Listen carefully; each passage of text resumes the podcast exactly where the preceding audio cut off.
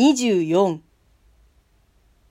東京へ帰ってみると、松飾りはいつか取り払われていた。街は寒い風の服に任せて、どこを見てもこれというほどの正月めいた景気はなかった。私は早速先生の家へ金を返しに行った。例の椎茸もついでに持って行った。ただ出すのは少し変だから、母がこれを差し上げてくれと言いましたと、わざわざ断って奥さんの前へ置いた。椎茸は新しい菓子折りに入れてあった。丁寧に礼を述べた奥さんは、次の間へ立つとき、その折を持ってみて、軽いのに驚かされたのか、こりゃ何のお菓子？と聞いた。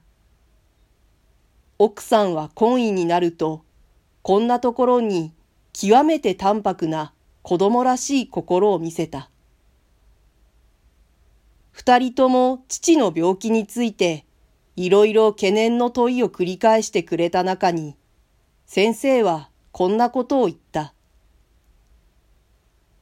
なるほど、容体を聞くと、今が今どうということもないようですが、病気が病気だから、よほど気をつけないといけません。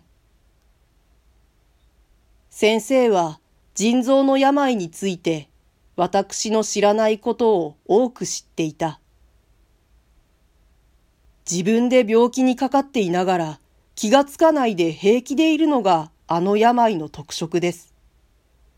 私の知ったある士官はとうとうそれでやられたが、全く嘘のような死に方をしたんですよ。何しろそばで寝ていた細君が看病をする暇も何にもないくらいなんですからね。夜中にちょっと苦しいと言って、細君を起こしたぎり、あくる朝はもう死んでいたんです。しかも細君は、夫が寝ているとばかり思ってたんだって言うんだから。今まで楽天的に傾いていた私は、急に不安になった。私の親父もそんなになるでしょうか。ならんとも言えないですね。医者は何というのです？医者はとても治らないと言うんです。けれども、当分のところ心配はあるまいとも言うんです。それじゃあいいでしょう。医者がそう言うなら。私の今話したのは気がつかずにいた人のことで、しかもそれが随分乱暴な軍人なんだから。私はやや安心した。私の変化をじっと見ていた先生は、それからこう付け足した。しかし人間は健康にしろ病気にしろ、どっちにしても脆いものですね。いつどんなことでどんな死にようをしないとも限らないから。先生もそんなことを考えておいでですか？いくら丈夫の私でも、まんざら考えないこともありません。先生の口元には、微笑の影が見えた。よくころりと死ぬ人があるじゃありませんか。自然に。それから、あっと思う間に死ぬ人もあるでしょう。不自然な暴力で。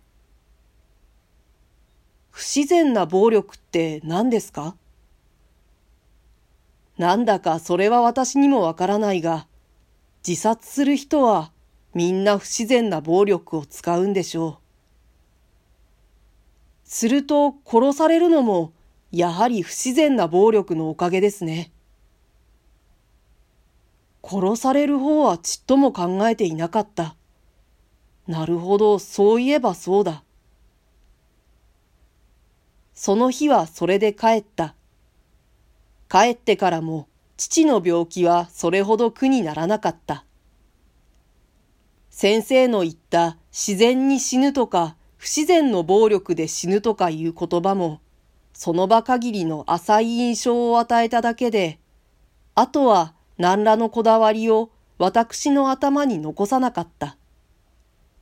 私は今まで幾度か手をつけようとしては手を引っ込めた卒業論文をいよいよ本式に書き始めなければならないと思い出した。